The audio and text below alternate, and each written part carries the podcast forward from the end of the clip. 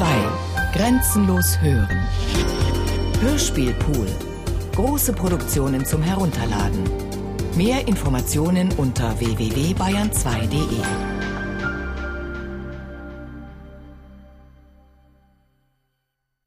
Death Valley, Disneyland Death Valley. Bodenschatz bereitet sich vor. Er richtet den Kragen und zieht die Krawatte enger, er atmet ein, er blickt durch die geschmacklose Glastür, dann drückt er die Klinke, aber draußen steht niemand. Bodenschatz hört das Quietschen des Gartentors. Hinter den Tannen, ruft er, hinter den Tannen. Bodenschatz steht im Vorbau seines Elternhauses und wartet. Bodenschatz sieht sich um. Die bunten Mosaikfenster, der Traumfänger, die vertrocknete Wüstenlilie. Ein Namensschild aus 40 Jahre alten Salzteig hängt am Türpfosten. Familie Bodenschatz, Andreas Bodenschatz, Martina Bodenschatz, Katrin, Niklas, Thea. Daneben Teppichrollen und die letzten Umzugskisten seines Vaters, Umzüge Helmut Klein, Möbelspedition Alois Priller, Transportunternehmen Krax. Bodenschatz erwartet niemanden. Die Kartons sollen am Freitag abgeholt und in den Kurort gebracht werden, in dem sein Vater jetzt residiert. Seniorenresidenz Sonnenfeld, denkt Bodenschatz. Er denkt Hochsauerlandkreis, Mutterboden, denkt er, und Vatersterben. Bodenschatz stößt mit dem Fuß an einen braunen Teppich. Bodenschatz fragt sich, wie es weitergeht. Niemand ist zu sehen, aber die Schritte nähern sich. Bodenschatz bemerkt eine Unruhe in seinen Schuhen, er spürt eine Ungehaltenheit in seinem Herz, eine nüchterne Wut. Bodenschatz zieht den Schlüssel aus dem Schloss und tritt den Schritten entgegen. Nach der Einlieferung seines Vaters hat Bodenschatz sofort zu packen begonnen. Es besteht allseitige Einigkeit, dass der Vater nicht zurückkehren wird. Bodenschatz hat fast alles entsorgt, das übrig gebliebene soll aufgeteilt werden. Bodenschatz hat den Preis festgesetzt und das Haus annonciert, er will sich nicht mit der Instandsetzung auseinandersetzen, die verbauten Innenräume langweilen ihn. Es gibt Interessenten, das Geld wird gedrittelt. Die ältere Schwester bekommt die Bücher, das angelaufene Silber und den Kleinwagen des Vaters, die jüngere Schwester interessiert sich für nichts. Sie meldet sich aus Bremen, sie nabele sich gerade ab von ihrem zweiten Ehemann und seinen Kindern, sie habe gerade keine Zeit und erst recht kein Geld. Man kann sich nicht lieben, sagt sie am Telefon, man kann sich nicht lieben, wenn man kein Geld hat. Jeder bekommt 33 Prozent, hat Bodenschatz geantwortet. Er will nichts außer der flachen Kirschholzrekamiere seines Vaters. Er will sie einpacken, er will zurück nach Hause, er will sein Leben leben wie geplant. Auf dem Weg neben den Tannen steht eine Art Postbote in Uniform, ein Paket in der einen, ein Klemmbrett in der anderen Hand. Niklas Bodenschatz? Der uniformierte Mann hält ihm das Klemmbrett entgegen. Ja, sagt Bodenschatz. Unterschreiben Sie hier, sagt der Mann. Für mich? Fragt Bodenschatz und unterschreibt. Von wem?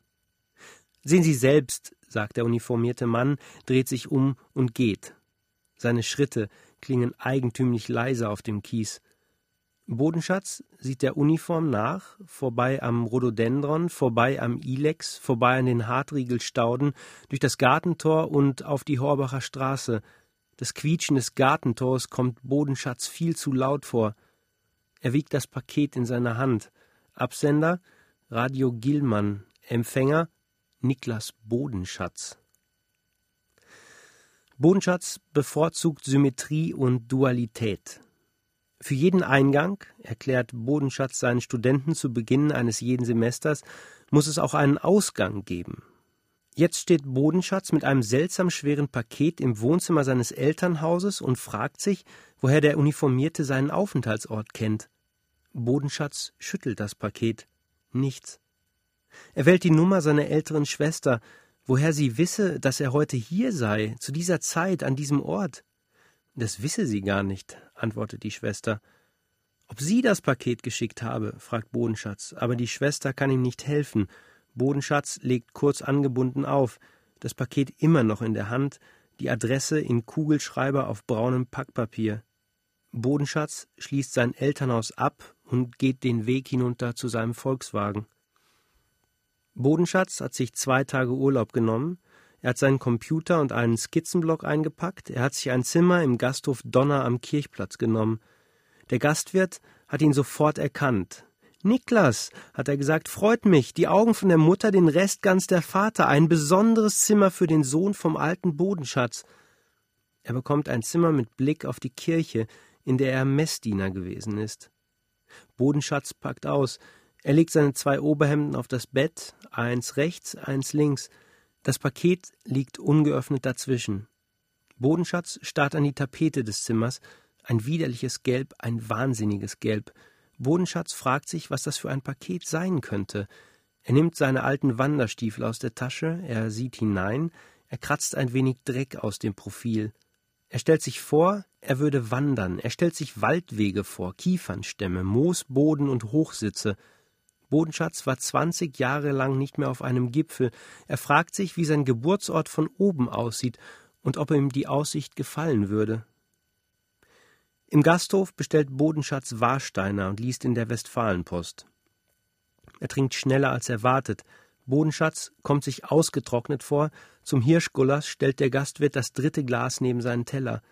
Bodenschatz erkundigt sich nach dem Turm auf dem Berg und dem Blick und der Demografie des Dorfes. Er zählt die Namen auf, an die er sich erinnert. Rettler, Kappel, König, er fragt nach der Volksbank, der Sparkasse, dem Jugendheim, dem Schlittenhang hinunter zum Stausee. Bodenschatz fragt nach dem besten Weg hinauf auf den Berg und kennt der Gastwirt die Geschichte der Zwillinge, die gemeinsam in den Tod sprangen? Der Gastwirt bringt das vierte Bier. Dieses Dorf sei fast nicht mehr da, sagt er. Kyrill habe die Tannenplantagen am Osthang flach geweht, der Wirbelsturm habe sämtliche Wildschweine im Saupark erschlagen, da gäbe es nichts mehr zu sehen. Kyrill, sagt der Gastwirt, hat alles ausradiert. Bodenschatz öffnet das Fenster seines Zimmers. Blaue Stunde samt Raben, die Kirche wie ein Scherenschnitt in der Dämmerung. Bodenschatz atmet ein und öffnet das Paket. Das Packpapier raschelt viel zu laut im leeren Hotelzimmer, die Raben in den Bäumen beobachten Bodenschatz. Im Packpapier ein Karton. Im Karton eine hellblaue Plastikbox mit ein paar Filmrollen, ein Brief, eine Reihe DVDs.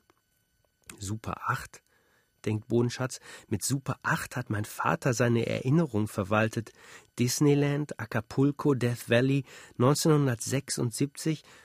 Bodenschatz versucht sich zu erinnern. Disneyland? Er hat ein unsicheres Gefühl in der Stirn. Er muss damals fünf Jahre alt gewesen sein, Bodenschatz nimmt die Rolle aus dem Karton und hält den Filmstreifen in die Dämmerung, aber er kann nichts erkennen.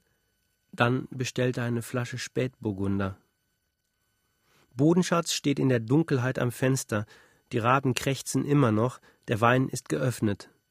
Er hat eiskalt geduscht und sich frisch rasiert, er hat sein Telefon ausgeschaltet. Im Fernseher läuft Blade Runner, Rosamunde Pilcher, eine Talkshow. Bodenschatz zieht den Gürtel des Bademantels enger und lässt sich auf das Bett fallen. Er türmt die Kissen in seinem Rücken, er öffnet den Brief. Gemäß des Auftrags haben wir die Konvertierung vorgenommen. Wir bedanken uns für die Vorauskasse. Auftrag? Vorauskasse? Bodenschatz klappt seinen Computer auf und legt die DVD ein. Er spürt ein leichtes Ziehen über der Nasenwurzel, eine leichte Prüfungsangst. Bodenschatz hat niemanden beauftragt, und erst recht keine Rechnung beglichen. Der Bildschirm flackert, das Zimmer leuchtet in blassem Rot. Ein Hotel, ein Strand von oben, Palmen, dann dunkles Wasser in Super 8, ein rot-gelber Sonnenhut. Bodenschatz erkennt seinen Vater am Schnurrbart und seine Mutter an dem schwarz-weißen Badeanzug. Bodenschatz erinnert sich an seinen eigenen rot-gelben Sonnenhut, erinnert sich an Acapulco 1976, die Familie auf großer Fahrt, die Familie auf einem Schiff mit gläsernem Boden, die Mutter an der hellblauen Reling, Katrin und Thea und Niklas beobachten die Klippenspringer, die Unterwasserwelt, wieder die Klippenspringer, wieder die Unterwasserwelt, das Meer schlägt an die Felsen, dunkle Rettungsschwimmer treiben auf schmalen Ruderbooten im Wasser und warten auf den Ernstfall, die Klippenspringer drücken den Rücken durch, breiten die Arme aus, Kormorane in Zeitlupe, Guano auf den Felsen, der Vater mit Hochseeangel und Sonnenbrille, einen Thunfisch am Haken, Niklas Bodenschatz mit blondem Haar und Rettungsring betrachtet die Schiffsschraube, ein Schwertfisch am Haken, der Johnson Außenborder, später die drei Kinder Thea, Niklas, Katrin in Schwimmflügeln und Niklas springt in Zeitlupe vom Ein-Meter-Brett, die Mutter eine junge Frau am Beckenrand, der Vater bleibt hinter der Kamera. Das Glitzern des Schwimmbeckens in Super 8 treibt Bodenschatz Tränen in die Augen. Disneyland 1976 die Mutter und die Kinder in der Magnetschwebebahn, Space Train, sie laufen durch eine Westernstadt, sie laufen über die Hängebrücke, Felsen aus Pappmaché, der Oleander, das grüne Wasser. Bodenschatz sieht sich von oben und erinnert sich an den Vater mit der Kamera. Nick, Nick, hier! Hört Bodenschatz ihn rufen und Niklas Bodenschatz, sechs Jahre alt, Niklas im karierten Hemd und rot-gelbem Sonnenhut, Niklas mit weißblonden Haaren, Niklas 1976 sieht zum Vater auf und winkt in die Kamera. Die Mutter lacht. Ein Karussell mit hölzernen Pferden, die Mutter lacht, der Vater filmt sich in voller Fahrt im Spiegel des Fahrgeschäfts, Niklas trinkt Limonade aus einem roten Pappbecher mit gelber Aufschrift, die Mutter küsst den Vater hinter der Kamera, Niklas im Delfinarium, ein Schimpanse in roter Latzhose fährt Fahrrad, Niklas klatscht, die Familie später in einer Mondlandschaft, bunt sprudelnde Geysire und ein, zwei Roboter, Zukunft auf Super 8, Zuckerwatte, Disneyland, was man damals für die Zukunft hielt. Bodenschatz hält den Atem an. Er könnte sich für diese Erinnerung bedanken, aber er weiß nicht bei wem. Er überlegt, wen er anrufen soll. Er verschüttet etwas Wein. Die Raben schweigen. Aus der Gaststube dringt geschmacklose Musik. Erinnerung hat matte Farben, denkt Bodenschatz und wechselt die DVD. Erinnerung ist leicht verwackelt, Erinnerung läuft ein wenig schneller ab als Gegenwart. Bodenschatz fühlt sich sicher. Dann Death Valley, dann Peru. Niklas hemdsärmelig zwischen Kakteen, Tumbleweeds, der Vater mit einer Thermoskanne, die Mutter umarmt ihn von hinten, braungebrannte Indios in schlecht sitzenden Anzügen, die Mutter umarmt Katrin und Niklas, der Vater mit tönerner Pfeife, Indios mit riesenhaften Nasen, Indios mit Pockennarben, Niklas trinkt aus einem Becher und verzieht das Gesicht. Dann ein Schnitt. Ein Flugzeug und beängstigende Wolkentürme. Eine deutsche Stadt, München oder Göttingen, ein Hochhaus, ein Vogelnest auf dem Balkon, Niklas an seinem 21. Geburtstag, daran erinnert er sich, ein peinlicher Blumenstrauß vor allen Leuten, Bodenschatz erinnert sich an die Löwen am Parkeingang, jetzt wird wieder in die Hände gespuckt, wir steigern das Bruttosozialprodukt, Thea und ihr erster Mann, ein Biergarten, Niklas Schritte auf dem Biergartenkies, die Schritte des Vaters hinter ihm, seine Kamerakommandos, Bodenschatz erinnert sich, die Mutter mit dem Blumenstrauß, Katrin, Thea, Brezel und Bier, dann Berlin, Savigny-Platz. Niklas plötzlich Mitte 20 und mit Universitätszeugnis, der Vater mit der Kamera. Das Bild wackelt. Bodenschatz trinkt noch einen Schluck. Der Sohn fragt nach Feuer und bekommt Feuer. Vater und Sohn rauchen. Der Sohn plötzlich promoviert. Die Eltern zu Besuch. Das Lachen vor der Kamera und die Erinnerung an das Lachen dahinter. Der Sohn bläst den Rauch vor die Linse. Das Bild für eine Sekunde grau und unscharf. Dann das Krankenzimmer der Mutter. Das rote Zimmer in Super 8. Theas erste Tochter und die todkranke Mutter lächeln. Das war 2003. Das kleine Mädchen übergibt der Oma einen Stoffhasen gegen die Einsamkeit. Dann nur noch die Mutter, mit leicht geöffneten Augen und leicht verkniffenem Gesicht.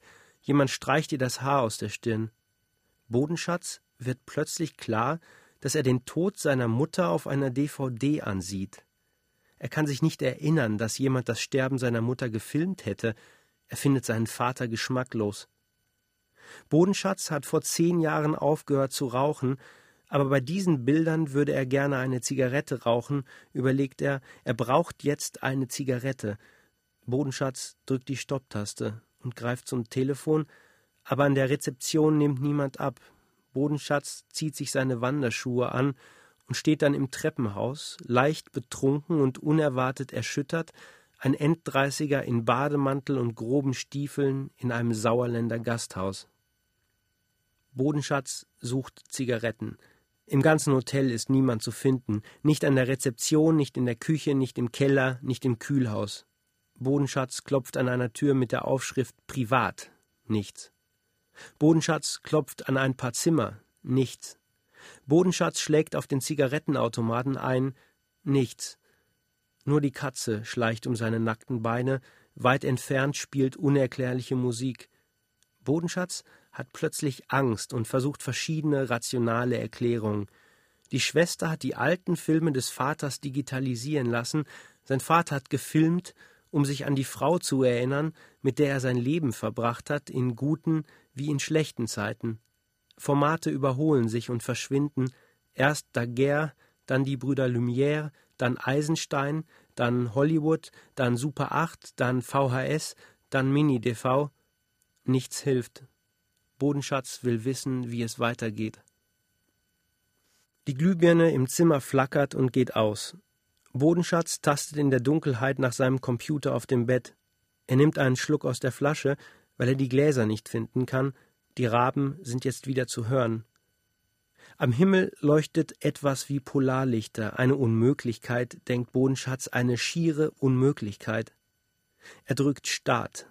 Er sieht seine eigene Hochzeit im Standesamt Freiburg, seine blaue Krawatte und Verenas blaues Kleid, eine Seelandschaft mit Pocahontas, sein Vater im gleichen Anzug wie bei der Beerdigung der Mutter, das fällt Bodenschatz auf, Verenas gewölbter Bauch, Verenas gewölbter Bauch auf einem Alpenpass, im Hintergrund Mufflons oder Bergschafe mit gedrehten Hörnern, Verena im Bikini am Comer See, Verena isst einen Apfel auf einer Straße in Rom, 2007, Verena in einem offenen Touristenbus, Verena spricht Italienisch, Sehenswürdigkeiten, Vatikan und so weiter. Wer filmt hier? fragt sich Bodenschatz, und warum in Super 8? Warum in diesem Format? Bodenschatz weiß, dass er in Rom keine Kamera dabei hatte. Bodenschatz sieht sich in einer Bar am Hafen von Brindisi. Er dreht sich zur Kamera, sein Mobiltelefon fällt vom Tresen und zerplatzt in Einzelteile, dann steht er in einer vertäfelten Telefonzelle. Bodenschatz erinnert sich plötzlich an den Geruch der Kabine, er erinnert sich an die Geburt seines Sohnes Andreas im Freiburger Universitätsklinikum auf der Rückfahrt und zwei Monate zu früh. Er sieht Verena und Andreas vor der Klinik. Bodenschatz starrt auf den Bildschirm. Er ahnt, was kommen wird. Er sieht sich vor einem Sarg stehen und weiß, dass er jetzt seinen Vater zu Grabe trägt. Er sieht Theas Tränen, er sieht die Tränen seiner Kinder in Super 8, er sieht sich selbst weinen. Bodenschatz sieht etwas, das er nicht sehen kann. Bodenschatz versteht die Welt nicht mehr. Die Katze kratzt an seiner Zimmertür. Was man anfängt, sagt Bodenschatz ins leere Zimmer, wird wahrscheinlich enden, für jeden Eingang einen Ausgang. Er sagt es, weil er daran glauben will. Bodenschatz lässt die Katze herein, der Film läuft weiter. Der Remberg-Friedhof im Januar 2010, dann wieder Berlin. Bodenschatz und Andreas spielen Basketball. Noch kann Bodenschatz gewinnen. Verena hilft Daniela bei den Hausaufgaben. Andreas mit seinem ersten richtigen Zeugnis. Daniela und ihr erster Lippenstift. Andreas bricht sich das Bein. Verena beim Kinderarzt, Verena beim Frauenarzt, Verena beim Orthopäden, dann Death Valley 2012 oder Mexiko 2013 oder Berlin 2014. Die Welt sieht trocken aus, dann schneit es. Welcome Rolling River Reservation Number 67. Niklas und Daniela in einem roten Pickup-Truck die Kinder schlafen auf dem Rücksitz, graue Wolken, Indianer in Jeansanzügen, Schnaps aus Wassergläsern, dann wieder Wüste und wieder ein Chevy, Zabriskie Point 2015, das Wasser der Pools, hölzerne Häuser, hölzerne Wagenräder, ein Autofriedhof des letzten Jahrhunderts, die Kinder spielen in den Autowachs, Bodenschatz am Steuer eines rostigen Volkswagen, Baujahr 2002. Dann wieder die Schweiz die Serpentinen von San Bernardino, auf einem Holztisch Butterbrotpapier und Thermoskannen. Verena steht zu dicht an der Kante der Passstraße. 2017. Dann Abitur 2018. Sein Sohn Andreas spärlicher Bartwuchs. Bodenschatz sieht die professionelle Basketballkarriere, von der er selbst immer geträumt hat. Er sieht sich im Publikum, er kennt die Statistiken seines Sohnes auswendig. Bodenschatz ist stolz. Bodenschatz und Andreas bei den Olympischen Spielen 2028, aber seine Tochter Daniela heiratet als erste, ein Reihenhaus, und plötzlich stirbt Verena. Bodenschatz im Hotelzimmer weint, weil er plötzlich weiß, dass Verena sterben wird. Es folgt Bodenschatz Empörung über den Mittelmeerkrieg 2019, seine bitteren Grimassen, seine Politikverdrossenheit. Er sieht der Ausradierung Kairos zu und macht sich kurzfristig Sorgen um seinen Kollegen Hamid, den er seit Jahren nicht mehr gesehen hat. Dann ist Bodenschatz kahlköpfig, Bodenschatz mit Schläuchen im Knie, Bodenschatz in Wanderschuhen und Wanderstock, etwas wie Verzweiflung in seinen Augen, Bodenschatz mit einem Kanu auf der Ruhr, Bodenschatz mit seiner nächsten Frau, Christine vielleicht, und dann schon wieder Disneyland, Schneewittchen und die sieben Zwerge, die ganze Familie mit Comicfiguren, die er alle nicht kennt. Bodenschatz ist ein alter Mann. Bodenschatz lacht jetzt doch noch über Mickey Maus, eine zweite Kindheit. Bodenschatz kauft seinem Enkel Zuckerwatte und Limonade. Die nächste Frau stirbt langsam an Krebs aber nicht langsam genug, und Bodenschatz Tränen gelten immer noch Verena. Er hofft, sie irgendwann wiederzusehen, aber er ist sich nicht sicher, er weint über diese Unsicherheit. Bodenschatz entwickelt Panik. Seine Schwiegertochter, Psychiater, verschreibt ihm Cipralex oder ein Nachfolgeprodukt. Es geht Bodenschatz besser, es geht Bodenschatz schlechter. Bodenschatz wird älter als erwartet. Er betrachtet den Regen in den Pfützen und die Sonne auf dem ungeputzten Fenster.